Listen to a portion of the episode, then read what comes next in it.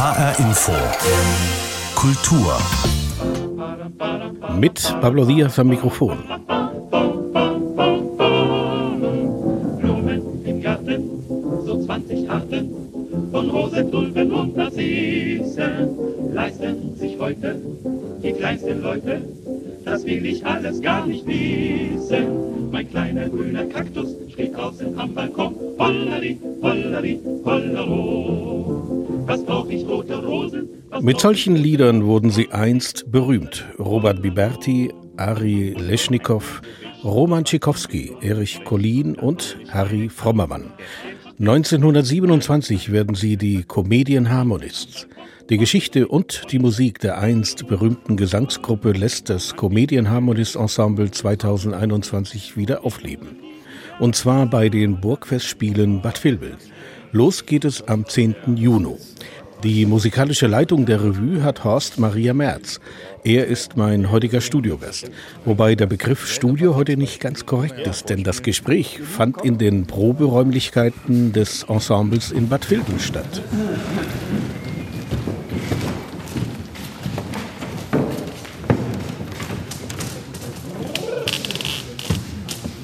Die Comedian Harmonists gibt es nicht.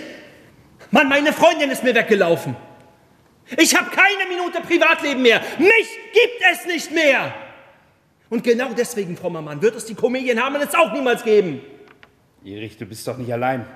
Wir haben alle zusammen ein Ziel, ein großes Ziel. Ob wir das Ziel erreichen, wissen wir noch nicht, aber solange wir das Ziel haben, gehören wir nun mal zusammen. Und jeder, der den Glauben daran verliert, verliert nicht den Glauben an sich, sondern den Glauben an deine Freunde. Nicht du musst an dich glauben, wir müssen an dich glauben. Und dein Pech, das tun wir. Ein Auszug aus den Proben des Theaterstücks Die Comedian Harmonist über das Wirken dieser legendären A cappella-Gruppe der 30er Jahre in Deutschland.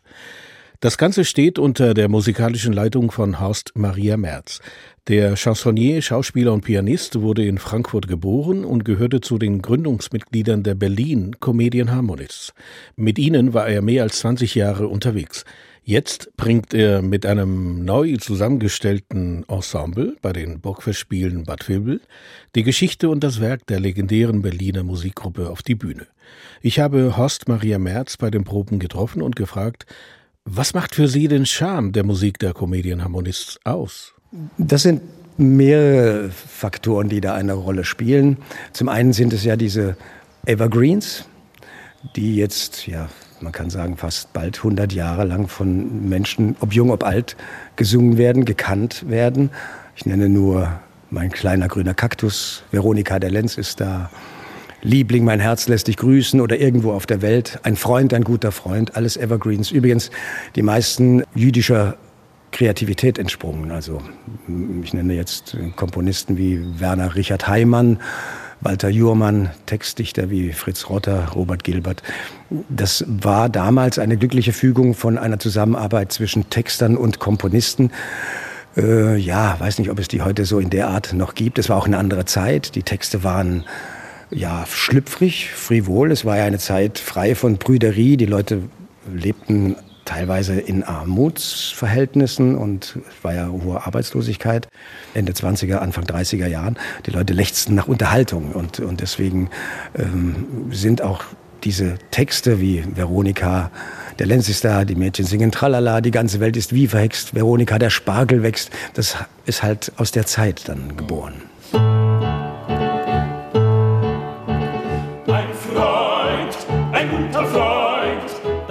Das höchste Gut auf Erden. Bayam, bayam.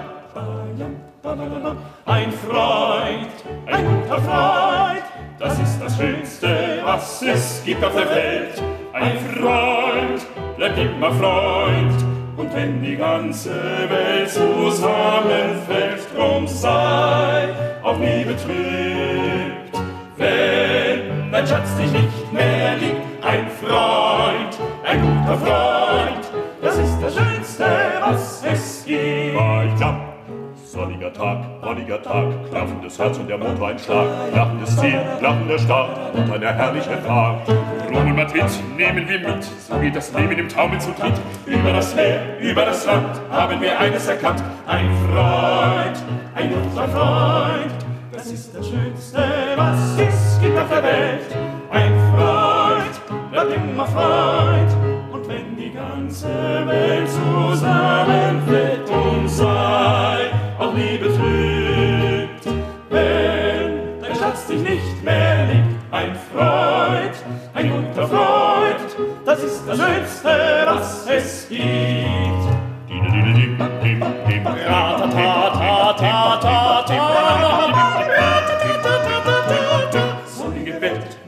Welt, hast uns für immer zusammengestellt. Liebe vergeht, Liebe verweht, Freundschaft alleine besteht.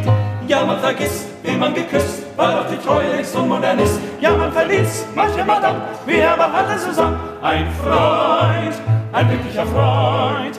Das ist doch das Größte und Beste und Schönste, was es gibt auf der Welt. Ein Freund, bleibt immer der Freund. Und wenn noch die ganze, die schlechte, die wackelige, alberne Welt von den Augen zusammen mir fällt, er so sein, auf niemals betrübt.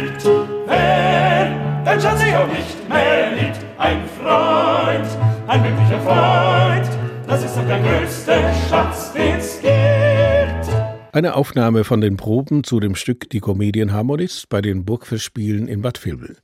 Bei diesen Proben habe ich Horst Maria Merz gesprochen. Er ist der musikalische Leiter dieser beeindruckenden Revue. Wie transportiert man Lieder mit so viel Inhalt und Aussagekraft aus den 30er Jahren des 20. Jahrhunderts in eine Revue im 21. Jahrhundert?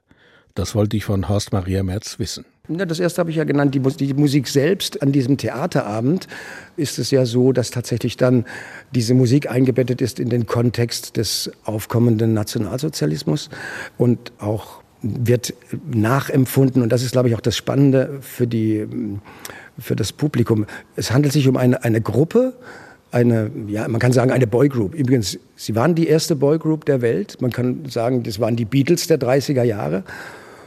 Und es ist spannend zu erleben, wie sowas entsteht. Also da gibt es ein Vorsingen, dann gibt es Leute, die da vorsingen, die können überhaupt nicht singen. Und das war für den Gruppengründer ganz schwierig am Anfang, bis er dann vier professionelle Sänger findet.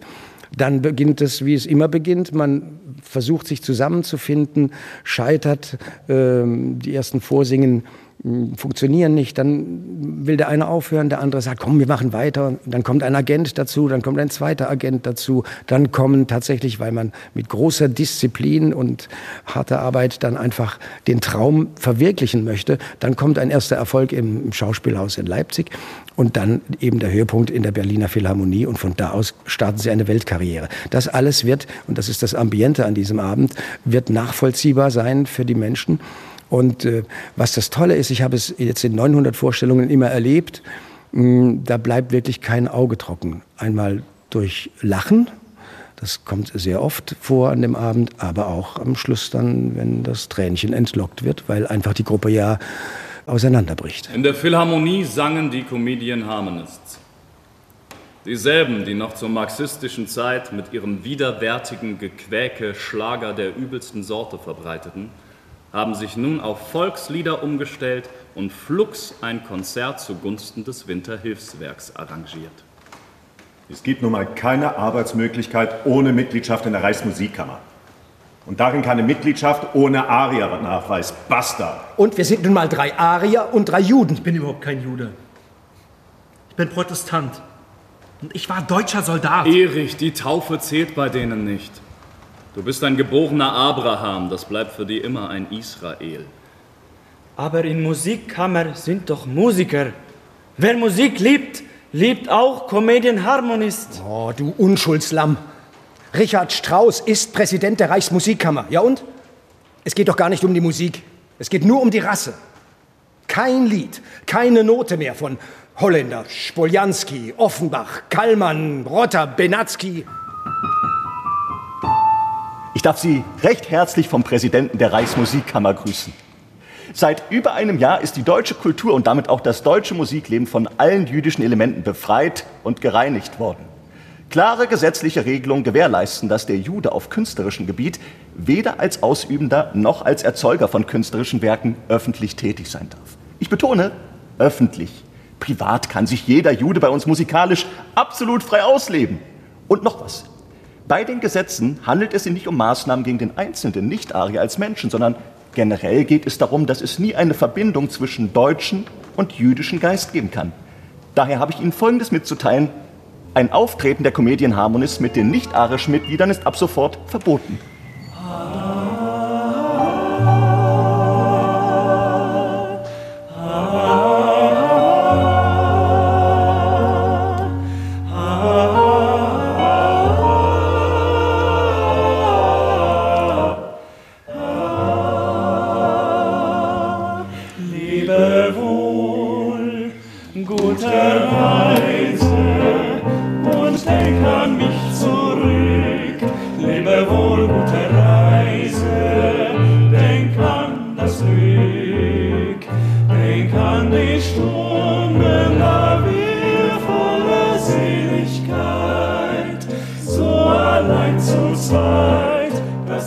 Einerseits Comedian Harmonist mit den alten Liedern, mit dem alten Liedgut. Bringen Sie noch neue Arrangements dazu oder gibt es tatsächlich nur den nostalgischen Blick an diesem Abend? Musikalisch betrachtet ist das äh, ein nostalgischer Blick. Es gibt keine weiteren äh, Cover-Lieder. das gibt es auch. Es gibt andere Gruppen, auch aus der Gruppe, aus der ich stamme, die Berlin Comedian Harmonists. Wir haben dann irgendwann äh, überlegt, ob, wie, wie hätte es denn weiter funktioniert, wenn es sie weitergegeben hätte. Wie erklänge Lasciatemi cantare oder Buonasera Signorina oder ein, ein, ein Michael Jackson-Titel heute im Gewand, im Arrangement der Comedian Harmonists. Das ist eine spannende Aufgabe, aber das ist nicht Thema an diesem Abend. Wie viele Vorstellungen wird es geben? Hier wird es 13 äh, Vorstellungen geben, ein Gastspiel in Eppstein. Ja, und letztes Jahr, es ist ja eine Wiederaufnahme. Letztes Jahr hatten wir einen großen Erfolg, deswegen wird es ja wieder auf den Spielplan genommen. Und wir über 20 ausverkaufte Vorstellungen. Also ich kann jedem nur raten, diesen Abend zu besuchen. Im Übrigen eine Spielstätte, für mich eine Traumspielstätte, hier die Burgfestspiele Bad Vilbel. Wo gibt es die Möglichkeit, dass man, um auf eine Bühne zu gelangen, über eine Brücke und einen Wassergraben läuft, durch ein Tor und dann steht man im Zuschauerraum, ähm, der auch eine, wie ich finde, eine sehr intime Atmosphäre zwischen Künstler und Publikum schafft. Was ich besonders liebe, ist abendlich, wenn es bei Tageslicht beginnt, um 20 Uhr. Irgendwann kommt das Dämmerlicht und dann kommt dann auch noch äh, der, ja, das Theaterlicht dazu. Dann, wenn es dunkel ist, die Frösche quaken aus dem Teich. Es ist eine sensationelle Atmosphäre. Äh, ich kann dem Publikum nur sagen, bitte kommen Sie, lassen Sie sich das nicht entgehen. Dann viel Erfolg, Herr Merz, und danke für das Gespräch. Ich danke Ihnen.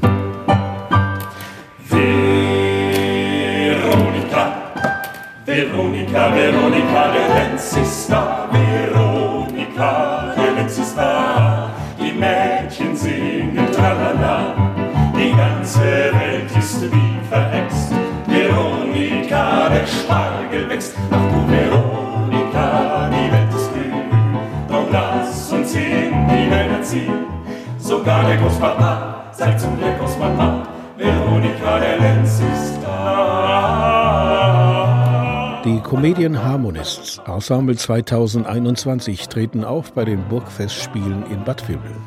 13 Aufführungen wird es insgesamt geben. Beginn ist der 9. Juni mit der öffentlichen Generalprobe.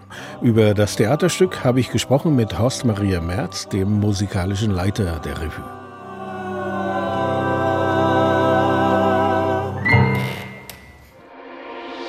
Die Szenen, die Künstler, die Macher, die Kultur in HR Info. Geht es bei der Revue der Comedian Harmonists um Geschichte, die mehrere Jahrzehnte zurückliegt, beschäftigt sich eine neue Ausstellung in Frankfurt mit Geschehnissen, die vor etwas mehr als zwei Jahren in Hanau stattfanden. Im Februar 2020 tötete ein Mann aus Hanau neun Menschen aus rassistischen Motiven. Bis heute sind noch etliche Fragen zu diesem Anschlag offen. Die Mordnacht von Hanau steht im Zentrum einer neuen Ausstellung im Frankfurter Kunstverein. Das britische Künstlerkollektiv Forensic Architecture hat einige der Tatorte von Hanau rekonstruiert und mit forensischen Methoden Informationen zutage gefördert, die den bisherigen polizeilichen Ermittlungen widersprechen. Jan Tussing berichtet. In der Nacht vom 19. Februar 2020 löste ein brutaler Mordanschlag im hessischen Hanau Schockwellen aus. Ein 43-Jähriger erschoss aus rassistischen Motiven zehn Menschen und tötete sich anschließend selbst. In der Mordnacht kam es bei der hessischen Polizei und dem Sondereinsatzkommando zu gravierenden Pannen, sagt Bob Trafford vom Künstlerkollektiv Forensic Architecture. Zum einen habe der Notruf in Hanau in der Tatnacht nicht funktioniert. Das war schon bekannt. Aber darüber hinaus hat das Sondereinsatzkommando versagt, denn es überwachte fast zwei Stunden lang das falsche Haus.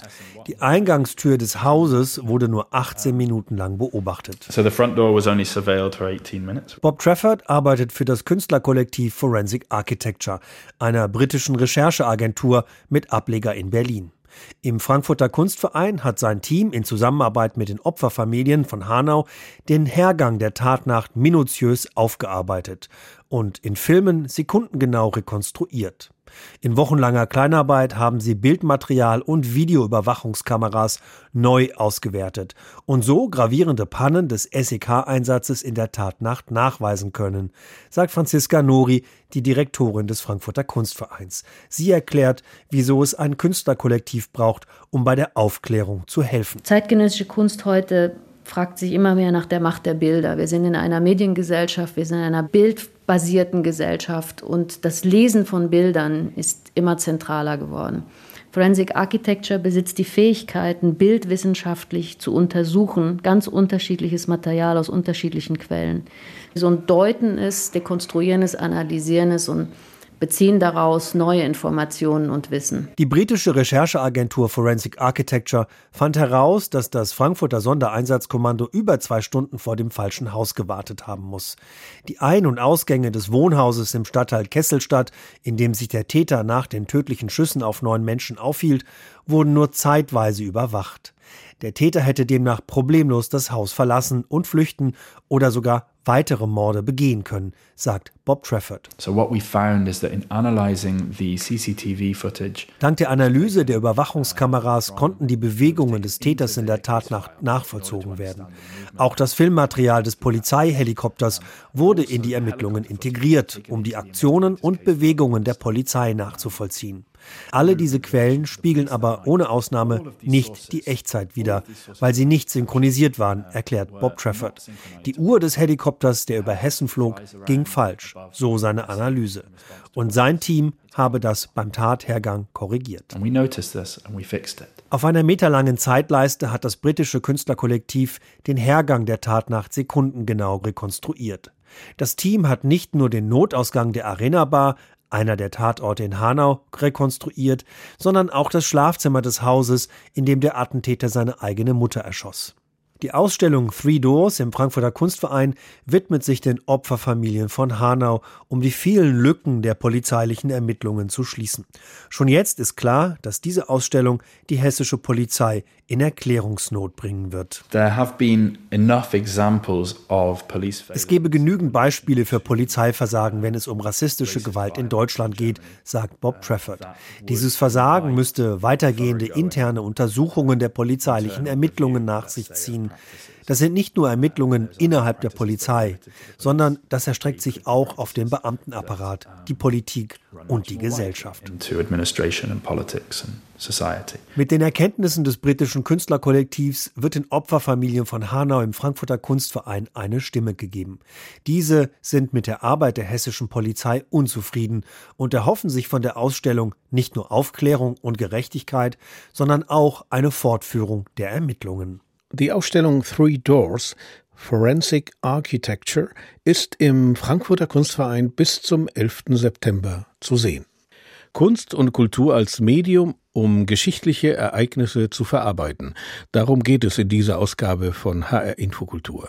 Im bosnischen Sarajevo hat man die Erlebnisse von Kindern während des Krieges zwischen 1992 und 1995 zum Thema eines Museums gemacht. Museum der Kriegskindheit heißt das Museum konsequenterweise.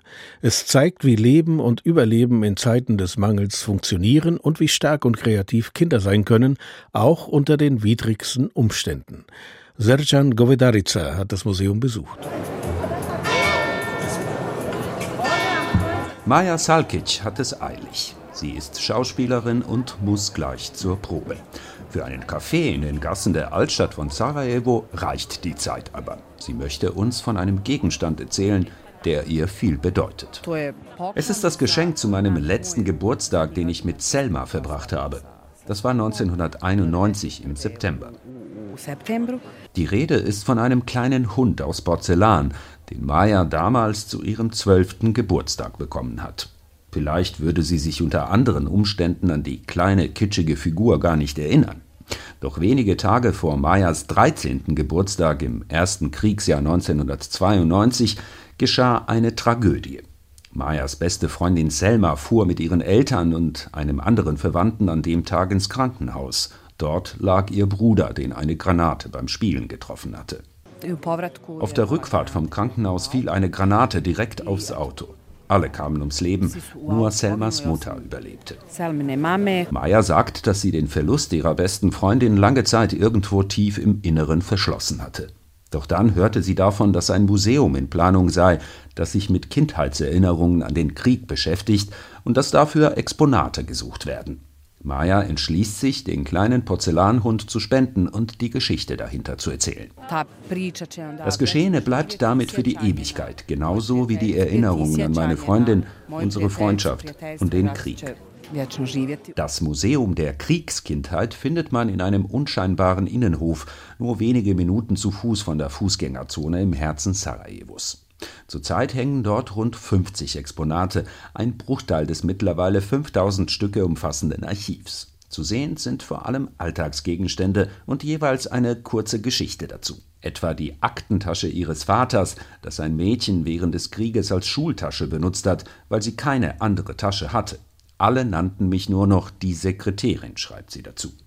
Oder ein weißer Teller, den die damals zwölfjährige Indira mangels eines echten Pokals als Hauptpreis bei einem Kunstwettbewerb in der Schule gewonnen hatte. Für sie war der Teller damals wie ein echter Pokal aus Gold. Sie ist heute selbst Kunstlehrerin und sie erzählt, dass sie das Gefühl habe, heute würden Leistungen und Mühen der Kinder nicht mehr so wertgeschätzt wie damals.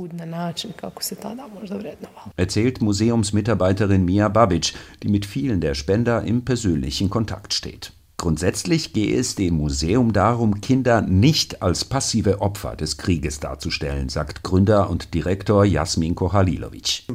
Persönliche Verluste, traumatische Erlebnisse und langfristige Folgen sind ein wichtiger Teil der Kriegserfahrung und auch das ist in unserer Ausstellung zu sehen. Was aber oft übersehen wird, ist, dass auch das Lesen von Büchern, Freundschaften, Versuche zu lernen oder diverse Hobbys auch dazu gehören. Und dabei zeigt sich eine große Kreativität, die durch den Mangel an Ressourcen inspiriert ist. Jasmin Kokalilovic ist Jahrgang 1988 und hat selbst seine Kindheit im Krieg verbracht. Keimzelle für das Museum war Halilovics Buch Kindheit im Krieg, Sarajevo 1992 bis 95, zu dem 1600 Menschen nach einem Aufruf ihre Kindheitserinnerungen an den Krieg beigesteuert haben. Inzwischen ist das Museum weltweit bekannt und preisgekrönt und es hat Ausstellungen unter anderem in Kiew, Belgrad und Pristina veranstaltet. Längst hat das Museum nicht nur den Bosnienkrieg im Fokus. Inzwischen umfasst die Sammlung Exponate aus 15 verschiedenen Konfliktgebieten, darunter die Ukraine, Irak und Afghanistan. Denn Erfahrungen, die Kinder im Krieg machen, haben einen universellen Charakter, sagt Jasmin Kohalilovic. Ich war mal in Japan, weil mein Buch dort veröffentlicht wurde, und es kamen Menschen auf mich zu, die im Zweiten Weltkrieg Kinder waren und den Atombombenabwurf auf Hiroshima überlebt hatten. Sie sagten mir, dass sie sich mit vielen Erinnerungen identifizieren können, die in meinem Buch zu lesen sind. Zurück in der Fußgängerzone. Schauspielerin Maja Selkic trinkt ihren Kaffee aus und muss jetzt gleich los zur Probe. Sie sagt, dass sie oft an ihre Kindheit im Krieg denke, vor allem seit sie selbst Kinder habe. Ich kann mir gar nicht vorstellen, wie es für meine Eltern damals war. Morgens um acht waren wir alle beisammen, gesund und munter. Dann ging jeder seiner Wege und niemand wusste, wer abends noch am Leben sein wird. Erlebnisse aus Kriegszeiten im Museum für Kriegskindheit in Sarajevo. Serjan Govedarica hat es uns vorgestellt. Und soweit HR Infokultur. Diese Sendung finden Sie online auf unserer Internetseite hrinforadio.de und auch in der ARD Audiothek. Mein Name ist Pablo Diaz.